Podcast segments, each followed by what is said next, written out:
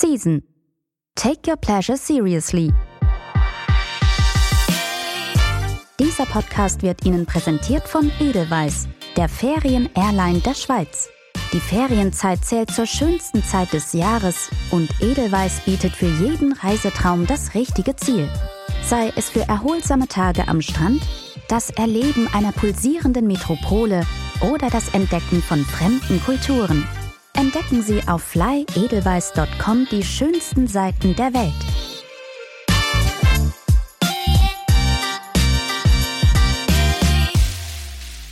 Sie hören eine neue Folge vom Season Travel Podcast. Ich bin Auri, heute mit einem Beitrag von Christina Leitner.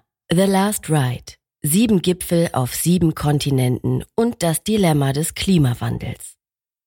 Will Tucker ist Engländer. Er ist ausgebildeter Skilehrer und war als solcher viele Winter lang zuerst in Österreich und dann in Nanda, im Herzen der Cat Valley und damit dem größten Skigebiet der Schweiz tätig. Zudem ist er ausgebildeter Physioror und in dieser Funktion rund um den Globus unterwegs, um die Athleten bei internationalen Skirennen zu bewerten.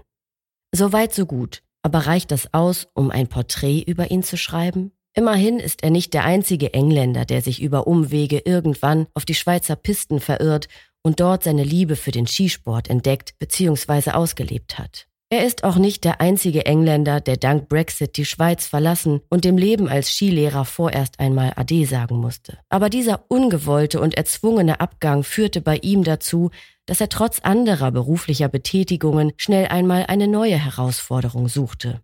Neugierde und Abenteuerlust, aber auch, wie er zugibt, eine gewisse Langeweile führten ihn irgendwann ins Internet und zu einer einfachen Google-Suche zum Thema Expeditionen. Ganz konkret lautete die Fragestellung, wie sich eine oder genauer gesagt mehrere Expeditionen in mehr oder weniger abgelegenen Regionen unserer Erde in die Tat umsetzen ließen. Und zwar mit dem Ziel, den jeweils höchsten Gipfel eines jeden Kontinents zu besteigen und dann mit Skiern abzufahren.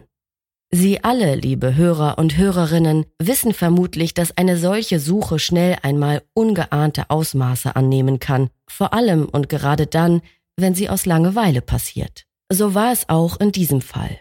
Und angesichts der Natur der Sache dauerte es nicht lange, bis die anfängliche Fragestellung einen Rattenschwanz an weiteren Fragen zu viel größeren Themen nach sich zog.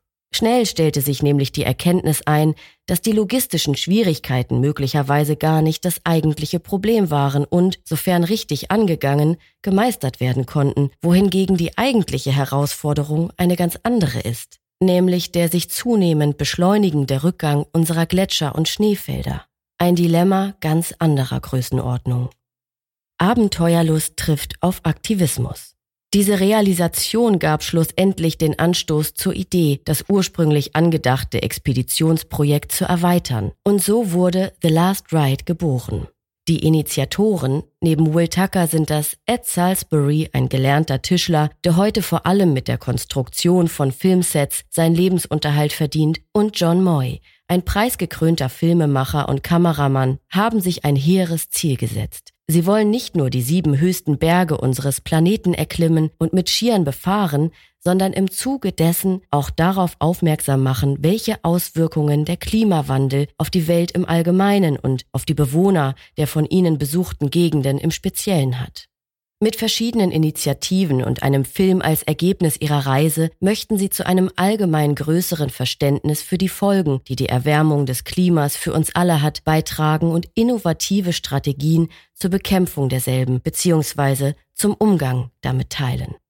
Um das zu erreichen, kollaborieren sie und führen Interviews mit den Menschen, denen sie während ihrer Reise begegnen, wobei sie den Fokus bei jedem Reiseziel auf einen anderen Aspekt legen, sodass sie zum Schluss in ihrem Film Ideen, Inspiration, aber auch harte Fakten und Tatsachen in sieben Kapiteln präsentieren können. Dabei sprechen sie mit Mitgliedern der vom Klimawandel betroffenen Gemeinschaften ebenso wie mit namhaften Wissenschaftlern, die sich mit der Thematik des Klimawandels befassen.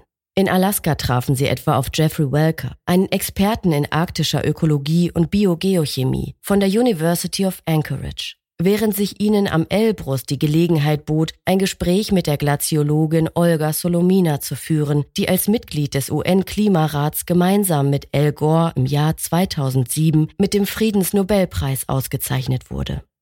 In Tansania, wo das Trio am Kilimanjaro die zweite alpinistische Etappe des Projekts absolvierte, wurde eine Kollaboration zwischen The Last Ride und dem Kilimanjaro Project ins Leben gerufen. Diese Initiative hat sich die Wiederaufforstung und Wiederherstellung der Biodiversität im Upper Pangani River Basin zum Ziel gesetzt. Eine Region, die besonders stark von großflächiger Abholzung betroffen ist.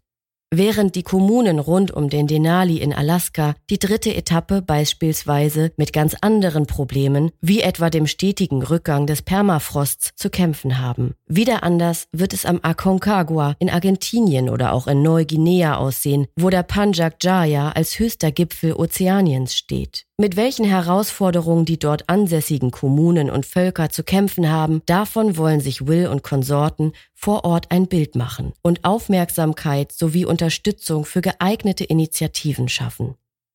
Langsam, aber stetig. Um die betroffenen Menschen aber überhaupt treffen und einen direkten Einblick in die jeweiligen Lebensumstände erlangen zu können, doch auch weil es ihren Ansprüchen als Sportler und Abenteurer entspricht, haben sich die drei jungen Männer sozusagen für die Langsamkeit entschieden.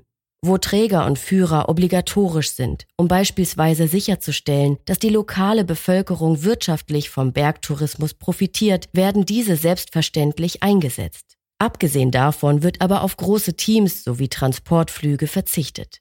Ziel ist es, den ökologischen Fußabdruck so klein wie möglich zu halten, wobei offensichtlich keine Expedition, und sei sie noch so klein, ohne erhöhte Emissionen auskommt. Will macht keinen Hehl aus der Tatsache, dass er selbst mit der Vereinbarkeit des Vorhabens und den größeren Zielsetzungen hadert.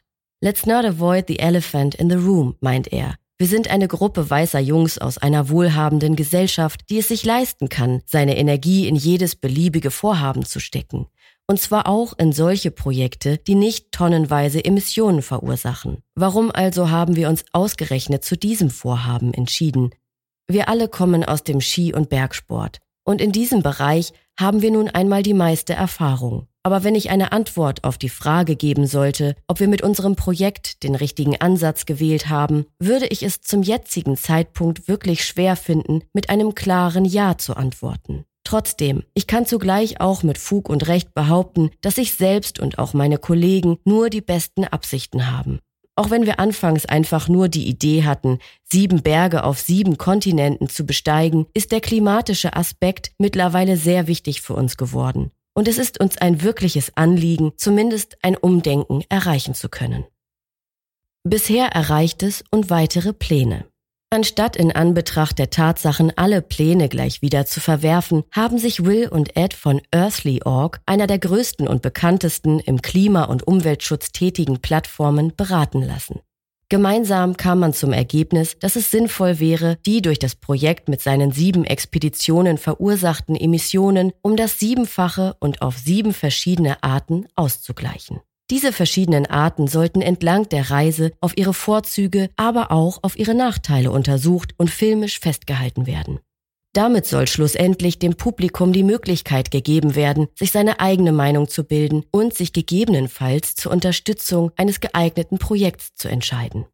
Meine Hoffnung wäre es, dass unser Film, wenn er einmal fertig ist, andere Menschen dazu inspirieren wird, in die Natur zu gehen und diese zu spüren, egal ob bei der Vogelbeobachtung, beim Angeln oder beim Bergsteigen. Wenn man Zeit draußen verbringt und Aktivitäten in der freien Natur nachgeht, werden zwangsläufig dieselben Fragen auftreten, die auch uns zu Beginn unseres Projekts beschäftigt haben und noch immer beschäftigen. Und je mehr Menschen sich mit diesen Fragen auseinandersetzen, desto eher werden wir hoffentlich auch Antworten finden und vor allem bereit sein, unser Verhalten zugunsten des Klimas zu verändern, meint Will.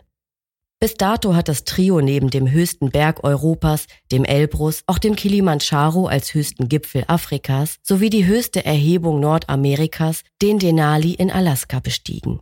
Alle drei konnten noch mit Skiern befahren werden, auch wenn der auf dem Dach Afrikas noch vorhandene Schnee immer spärlicher wird. Ausständig sind neben dem König aller Berge dem Mount Everest, noch der Mount Vinson in der Antarktis sowie der Punjak Jaya in Neuguinea als höchster Berg Ozeaniens. Läuft alles nach Plan, sollen bis Ende 2024 die noch ausstehenden Gipfel bestiegen und weitere Kooperationen mit regionalen Initiativen auf die Schiene gebracht werden. Und da der Klimawandel kein geografisch begrenztes Phänomen ist, sondern uns alle betrifft, sind Will, Ed und John zwischen den einzelnen Expeditionen auch vor Ort in Großbritannien mit der Kamera unterwegs und bei verschiedenen Projekten im Einsatz. Sie kooperieren mit verschiedenen lokalen Organisationen, Project Seagrass und Moors for the Future, die sich dem Schutz der Seegrasteppiche sowie der Moore verschrieben haben. Als nächstes Ziel steht der höchste Berg Südamerikas an, der 6961 Meter hohe Aconcagua in den Anden, der sich auf argentinischem Boden, jedoch unweit der Grenze zu Chile befindet, soll im November bestiegen werden. Und bei geglückter Mission gibt es in einer der nächsten Season-Ausgaben hoffentlich einen Auszug aus dem Expeditionstagebuch zu lesen. Den gekrönten Abschluss sollte eigentlich der Everest darstellen. Doch da es Probleme bei der Einreise nach Neuguinea gibt, wird diese Ehre schlussendlich womöglich dem Punjak Jaya zuteil. Dieser stand bereits im September 2022 auf dem Plan. Aber man wartet noch immer auf die nötigen Visa, sodass die Expedition kurzfristig erst einmal abgeblasen werden musste. Eine unerwartete Planänderung mit weitreichenden Folgen, denn Will beschloss, die plötzlich frei gewordene Zeit für eine Tour auf dem Mont Blanc zu nutzen, die alles andere als erfolgreich verlief. Er startete gemeinsam mit einem Freund und Mentor und kam alleine wieder zurück. Die Folgen der Vergangenheit. Wir sind die Summe unserer Erfahrungen, heißt es oft und das wird in Wills Fall recht deutlich. Er ist von den ersten durchweg positiven Erfahrungen in der Familie ebenso geprägt wie von jenem schrecklichen Unfall, der im letzten Jahr seine Sicht auf viele Dinge, gerade was den Bergsport betrifft, ziemlich verändert und auf den Kopf gestellt hat. Doch schön langsam der Reihe nach. Wie kommt es überhaupt dazu, dass ein junger Bursche aus der englischen Provinz zu einem begeisterten Skifahrer und Bergsteiger wird? Südwestengland ist ja nicht gerade für schneereiche Winter oder hohe Berge bekannt, auch wenn fairerweise gesagt werden muss, dass Will unweit von Wales aufwuchs, wo es immerhin einige Hügel gibt und die höchste Erhebung der Mount Snowdon stolze 1085 Meter erreicht. Dafür sind aber die Engländer selbst dafür bekannt, dass sie gerne ausziehen und die Welt erkunden. Thomas Cook nach dem noch heute ein britisches Reiseunternehmen benannt ist, brachte bereits 1863 die erste Reisegruppe aus Großbritannien in die Schweiz und sogar noch früher, nämlich 1857, wurde der sogenannte Alpine Club in London gegründet. Liegt der Alpinismus den Briten also im Blut? Darüber lässt sich wohl streiten. Doch bei Will Tucker könnte es durchaus der Fall sein. Er muss seine Leidenschaft für die Berge von seinen Eltern vererbt bekommen haben, die beide begeisterte Skifahrer waren und nach wie vor sind. Diese Begeisterung reichte so weit, dass die Familie jedes Jahr für die Wintermonate ins österreichische Zillertal übersiedelte. Die Eltern arbeiteten als Skilehrer, während die Kinder unter professioneller Aufsicht ihre ersten Schwünge machten. Und als wäre es damit nicht getan, wurde die Saison einfach verlängert und der Vater versah den heimischen Garten mit einer künstlichen Piste. Es war kein schlechter Anblick, der sich mir bot, als ich Anfang der 90er Jahre frisch aus der Schule bei den Tackers ankam, um den Kindern Deutsch beizubringen oder es zumindest zu versuchen. Mit Wasser besprühte Gummimatten lagen da dicht aneinandergereiht auf einem leicht geneigten Hang und wenn mich die Erinnerung nicht täuscht, gab es sogar einen selbstgezimmerten Lift als Aufstiegshilfe. How very strange. Was mir komisch erschien, war für die Familie ganz normal. Und man muss es ihnen zugestehen, die Gummipiste hat sich bezahlt gemacht. Vater Colin reiste noch bis letztes Jahr rund um den Globus, um an so vielen Skirennen wie möglich teilzunehmen. Und Schwester Hannah, die einen Teil ihres Studiums in Innsbruck absolviert hat, lebt mittlerweile in Neuseeland, wo sie vor Jahren einen Job von der FIS in Queenstown angeboten bekam. Sie war es auch, die Will zum ersten Mal nach Nonda holte da sie bereits vor ihm dort in einer Skischule tätig war. Er selbst verbrachte zahlreiche Saisons dort, so dass er das Gebiet und die Gegend in- und auswendig kennt. Seine Tipps zu den besten Abfahrten und Lokalen finden Sie am Ende dieses Berichts. Auch wenn er aufgrund von Brexit mittlerweile nicht mehr in der Schweiz arbeiten darf, kommt Will doch gerne zurück. Zum Skifahren, zum Paragleiten, ebenso wie zum Bergsteigen. Im September 2022 unternahm er gemeinsam mit einem Freund den Versuch, den Mont Blanc zu besteigen. Doch dieses Vorhaben scheiterte auf ganz dramatische Art und Weise. Am 11. September 2022 stürzte Wills Freund und Mentor Andrew Wilkinson in den Tod, als einer der Einzelpunkt-Felsanker, die die beiden zur Sicherung ihres Schlafplatzes benutzt hatten, nachgab. Sie befanden sich am Pöterey-Grat, als sie beschlossen, auf etwa 1200 Metern ihr Nachtlager zu errichten. Ich lebe heute, weil Müdigkeit und Faulheit dazu geführt haben, dass ich eine schlechte Haltung einer Sicherung mit Karabiner am Anker vorzog. Während Andrew, der sich wie es sich gehörte, gesichert hatte, 1100 Meter auf das darunter liegende Geröllfeld abstürzte. Das war bei Einbruch der Dunkelheit und es dauerte gute zehn Stunden, bis Will bei Tagesanbruch von den italienischen Behörden gerettet und mit dem Hubschrauber nach Courmayeur geflogen werden konnte. Heute, so sagt Will, falle es ihm schwer, über seine bergsteigerischen Ambitionen oder auch The Last Ride zu sprechen, ohne die Freuden und Vorzüge des Bergsports angesichts dieser schrecklichen Erfahrungen einzuschränken. Der Berg ist kein Abenteuerspielplatz, auch wenn das von immer mehr Menschen so aufgefasst zu werden scheint. Eine Expedition oder Tour erfordert Vorbereitung und grundlegende Kenntnisse. Geld allein reicht nicht und ein Gipfelsieg kann man nicht kaufen. Man sollte sich immer der Tatsache bewusst sein, dass unvorhergesehene Eventualitäten eintreten können und dass immer ein gewisses Restrisiko besteht. Viele der besten Alpinisten kamen ums Leben, obwohl sie bestens vorbereitet und ausgerüstet und mit einem Team von Profis unterwegs waren.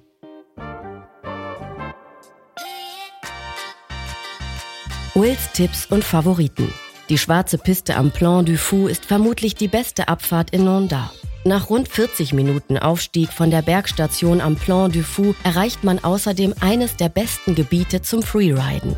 Der Mont Grand ist nicht umsonst einer der Austragungsorte der Freeride World Tour. Für Fahrten im Gelände fahre ich am liebsten nach Chandolin, wo die besten Hänge oft einfach mit dem Lift zu erreichen sind.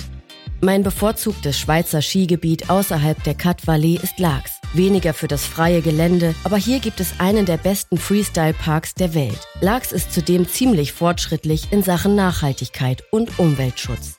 Laax möchte die erste selbstversorgende CO2-neutrale Destination in den Alpen werden. Und bereits heute wird der gesamte Strombedarf vor Ort aus CO2-neutralen Quellen gewonnen. So wird der für den Betrieb der Liftanlagen erforderliche Strom aus Photovoltaikanlagen gespeist und es gibt überall im Skigebiet Trinkwasserspender, um den Verbrauch von Einwegflaschen zu reduzieren. Den besten Après-Ski in Nonda findet man im Edelweiß, direkt gegenüber der Talstation, wo regelmäßig Livebands auftreten.